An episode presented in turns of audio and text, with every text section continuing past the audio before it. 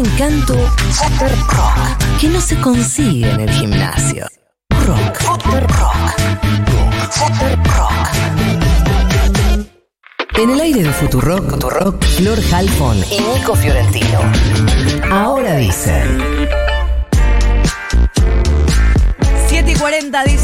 Reloj, 16.4 dice el termómetro de la ciudad de Buenos Aires. ¿Y qué dirá ella? Delfi Torres Cabreros, buen día, ¿cómo te va? Día, chicos, siento que debería estar más contenta y aprovechar este, este momento de ventaja. Por, eh, Deportiva, decís sí. vos. ¿Por qué? Y, lo- ¿De y qué no te pasa porque Sí, no te importó porque, nada el claro, partido. porque soy de Boca y siento que es el momento de disfrutar mi posición de superioridad acá y no sé bien cómo hacerlo, porque cuando Bueno. no sos hincha genuino queda raro, verdad. ¿viste? No voy a venir acá y decir qué hermosa mañana. la- Claro, Porque suerte con eso. concha de tu madre. No, No, Paula. Serenidad, serenidad. Claro. Bueno, Delfi, ¿de qué vamos a hablar hoy? Bueno, me las- los temas muy arriba que les estoy trayendo últimamente, pero me parece importante. En el último tiempo estuve viendo en la calle, no sé si comparten conmigo la impresión, que hay más gente revolviendo la basura. Como que uno, si yo vivo cerca de un contenedor de basura y constantemente veo gente entrar, salir, es como no, no para el movimiento alrededor de los contenedores. Eh, obviamente no todas las situaciones son iguales, no toda la gente que pasa por los contenedores está en la misma situación y está buscando lo mismo. Por un lado están obviamente las personas que están buscando cualquier cosa que les sirva para vender, que se buscan, por ejemplo, sobre todo juguetes, frasquitos de perfume, Latas. latas, ropa. Eh, o incluso comida en las situaciones más eh, Extremas. más extremas, que eso es un fenómeno que está más vinculado con la indigencia y con la suba de los alimentos de la que venimos hablando.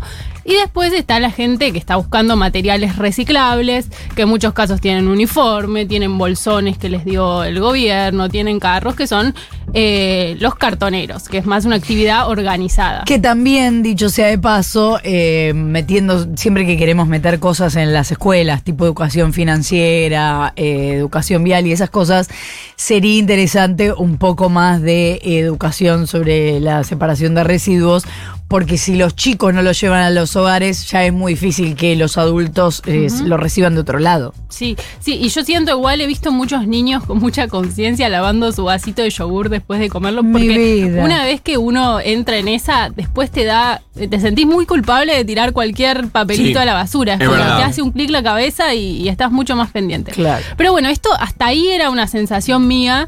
Digo, bueno, a ver qué datos, es medio difícil porque es como un, un tema medio difuso, pero qué datos puede haber para ver si esta sensación que tengo de más gente revolviendo la basura tiene algún correlato en la realidad o en los datos. Bueno, fui al Registro Nacional de Trabajadores de la Economía Popular, que es un registro que empezó a tomar volumen en 2020, aunque es un proyecto previo. Sí, con la creación de la UTEP. Claro, que depende del Ministerio de Desarrollo Social. Eh, y me pasaron unos datos y puntualmente está dividido como en actividades. Y en las tareas que tienen que ver con recuperación, reciclado y servicios ambientales, si mirás lo que pasó entre agosto del año pasado y febrero de este año, es decir, seis meses, subió muchísimo, subió 19% la cantidad de inscriptos. Pasaron de 99.000 a 118 en los últimos seis meses. Uno diría, bueno, también puede haber un tema de que haya más gente registrándose. Y sí. Bueno, el, Pablo Chena, que está a cargo de este registro, me decía, sí, puede haber algo de eso, pero no lo explica. O sea, la, la propia gente que está al frente de este registro en el gobierno decían, acá hay algo. Después, eh, dentro de esta categoría de recuperación, reciclado y servicios ambientales, hay como diferentes subcategorías. Entonces dije, bueno, voy a mirar solamente las que están en relación directa con la basura en la vía pública, porque hay, por ejemplo, también recolectores de basura de villas, hay operadores de plantas de reciclaje. Di- Dije, voy a mirar solo carreros, que son los, se los llama los que van con el carro, Con con, el carro. los materiales. Cartoneros y recicladores, si miramos solo esas tres subcategorías, lo mismo, aumentó 17%. De 40.800 que eran en agosto del año pasado a 48.000 actuales. Ahora, este registro capta solo una porción pequeña del universo, porque si miramos el, el trabajo en la economía popular, se piensa que son alrededor de 6 millones de personas y este registro tiene 3 millones de personas en total, entonces uno sabe que los números son, eh, en la realidad, Son registro. son mucho más amplios. Eh, y sobre esto hablamos con María Castillo, que ella es directora nacional de Economía Popular en el Ministerio de Desarrollo Social. Ella fue cartonera por 20 años, empezó a cartonear en el 2000 y ella dice que son 150.000 por lo menos los cartoneros en todo el país y ella asegura que aumentó en pandemia este número Y con su experiencia dice que se da cuenta porque lo ve en la calle y es muy fácil identificarlos. Yo por ahí camino y veo a alguien y me doy cuenta, ¿no? Que es un compañero nuevo. Cuando lo que me pasó a mí cuando yo empecé a cartonear, eh, la mirada como diciendo, ¿qué hago? ¿No? Por ahí. Ahora está como más, más práctico, quizás uno ya entiende cómo se cartonea, qué es lo que hay que hacer, ¿no? Y, y eso te permite por ahí salir con otra mirada. Pero te das cuenta cuando un compañero es cartonero nuevo. Me pasaba eso. Me hace recordarme, ¿no? Yo a veces me veo como reflejada, ¿no? Los miro y digo, es un compañero nuevo. Bueno, ella decía, María Castillo, ¿no? Los veo en la mirada de estar frente a la bolsa de basura y decir qué hago. Ahí me doy cuenta que son compañeros nuevos porque no tienen esta expertise o todavía no aprendieron el oficio de, de cartonear. Las explicaciones, bueno, son un poco obvias, ¿no? ¿Qué pasa? Gente que durante la pandemia perdió su changa, perdió su empleo.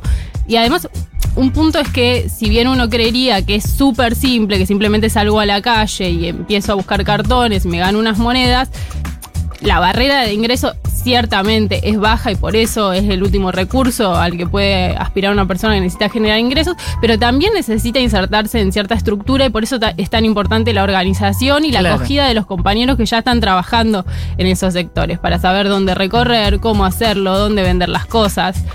Eh, ¿Y son bien recibidos cuando eso sucede? Sí. ¿O hay alguna cuestión de territorios? bueno, ella me decía que sí, que, que hay como una fraternidad entre Es que en realidad es un oficio. un digamos. oficio. Claro, exactamente. Y, y uno tiende a subestimarlo, pero en realidad es toda una técnica que uno desarrolla también. Ella me contaba cómo hacen para, para recorrer las calles, que muchas veces no conocen, porque es es gente que por ahí vive en el conurbano y viene a la ciudad. Y me decía, bueno, para orientarnos hacemos toda esta calle a lo largo, después damos vueltas Claro. así. Entonces uno diría, bueno, salís a la calle y buscás unos cartones y listo. Un poco sí, por eso es el último recurso al que uno, al que uno apela, pero no, no es tan sencillo. Y eh, por el otro lado, siempre pasa que cuando los ingresos se deterioran, más personas de la misma familia salen a generar ingresos, ¿no? Por eso a veces eh, en momentos de crisis se ve algo que, que a, a veces desconcierta un poco, que es la suba de la tasa de actividad. Claro. Pero tiene que ver justamente con eso. Con la necesidad de que haya más gente. antes tal vez una sola persona dentro de la familia con un trabajo alcanzaba con ese ingreso para mantener esa familia más o menos a flote para comer. Cuando se deteriora, bueno, la mujer en otro momento dice yo también salgo a trabajar, los hijos, y ahí eh, puede haber otra explicación del aumento de, del cartoneo. Para nosotros, para mi generación, para las de ustedes, es una actividad que existe desde siempre, ¿no? Es el paisaje urbano con el que crecimos. Eh, sin embargo, es una actividad que nació en el 2000. Y en ese momento, eh, María Castillo lo recordaba, era una actividad ilegal. La policía retenía el material, los detenía, les secuestraba los vehículos. Bueno, ahora es reconocido como una actividad productiva, tiene más organización, hay cooperativas, hay un monotributo social para las personas que trabajan dentro de la actividad. Sin embargo, las condiciones de trabajo todavía son muy parecidas, me decía María Castillo, esta funcionaria ex cartonera, sobre eh, el trabajo de los recicladores. Dice, no hay buena infraestructura, los galpones en los que se trabaja están en muy malas condiciones, cuando llueve es muy difícil trabajar. Todavía hay gente que trabaja en los basurales, no hay tecnología para aumentar la escala de procesamiento de este material y poder entregar eh, mayor cantidad y generar mayor ingreso en la reinserción de, estas, de estos materiales a la industria. Además, en ese trabajo de basural o de basura, es peligroso también. Es un trabajo de- eh, muy riesgoso donde eh, te puedes encontrar cualquier cosa, donde estás a, a- a tiro de muchas enfermedades. Sí, y esto lo vamos a hablar otro día si les parece también, pero la mayoría de las industrias no tratan sus residuos peligrosos. Muy pocas industrias. El número es de alrededor del 8% de los, de los residuos peligrosos de las industrias terminan tratados propiamente en, en plantas especiales o tienen el procedimiento que deberían tener y terminan volcados en basurales, en ríos, en, la gente, en los lugares que después la gente que tiene necesidad va a revolver. Entonces eso, si, si ya no es digno para esas familias de estar trabajando en un basural, se suma la peligrosidad de estar entre residuos peligrosos. Em, pero me interesaba también que miremos el rol económico, porque a veces uno cree que le está haciendo un favor a un cartonero cuando le da unos cartones, ¿no? Se siente como en, en la posición esa de dádiva de te junté estos cartones. En realidad ellos nos están haciendo un favor a nosotros y a toda la economía, porque habría municipios colapsados si no estuviera el, el trabajo de los recicladores De urbanos. hecho, el costo más grande que tienen los municipios es la recolección de basuras, porque es lo de lo de las tareas como las cajas más importantes, la que está municipalizada. Recordemos que la educación, la salud, todo eso siempre es provincial. Pero si las cosas funcionaran. Si las cosas funcionaran bien, se aprovecharía muchísimo mejor el trabajo de los cartoneros y también eh, se. Por eso insisto con lo de la educación, porque eh, adentro de las casas se separaría mucho mejor y todo eso llegaría mucho mejor puerto. A todos les serviría. Sí, se podría juntar más también porque s- le llevaría menos tiempo la separación. Bueno, según María Castillo, eh, los, los recicladores urbanos recuperan 45 mil toneladas de residuo por día que se reinsertan en la industria y no van a entierro, que es la Claro. disposición final de, de la basura en general. Y ella decía esto, el SEAMS estaría colapsado si no fuera por la cantidad de, de residuos que nosotros separamos y reintroducimos en la industria y obviamente esto también eh, hace que las industrias eviten volver a usar recursos naturales no renovables para fabricar los mismos materiales que volvemos a descartar. Entonces, los cartoneros son los verdaderos ambientalistas o los que realmente hacen el impacto más grande en lo que tiene que ver con, con no dilapidar recursos en algo que se puede reutilizar.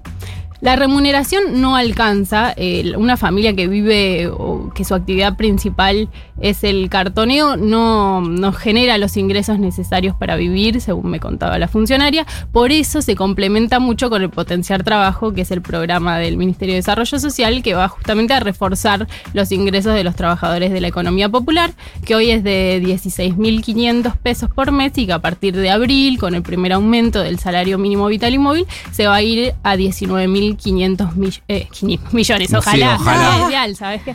No, a 19.500 19.500 pesos.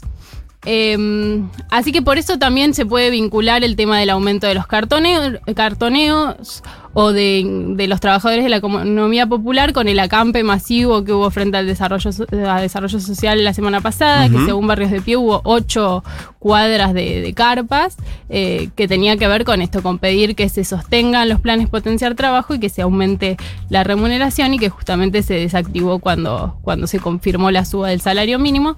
Así que bueno, en este contexto en el que se habla tanto de generar trabajo genuino, de pasar de, los planes al trabajo, dotar de condiciones de trabajo y mejores, eh, mejor infraestructura y situación legal para las personas que trabajan en esta economía, tiene que ver con eso. Ahí está un poco la llave, ¿no? Delfi Torres Cabreros trayéndonos un tema del que casi no se habla y ella por suerte se preocupó y lo fue a mirar. Faltan 8 para las 8 de la mañana.